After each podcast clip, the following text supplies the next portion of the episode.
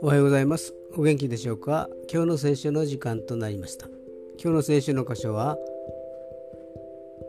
新約聖書マルコの福音書2章27節。マルコの福音書2章27節でございます。お読みいたします。そして言われた安息日は人のために設けられたのです。人が安息日のために作られたのではありません。アーメン。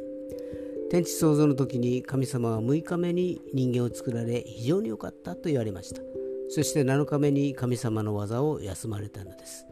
そこは人にとっては安息の場所でした。安息の規定も人間を縛るためには用いてもいけないし神様を無視したような安息日の振る舞いもまた慎むべきではないでしょう。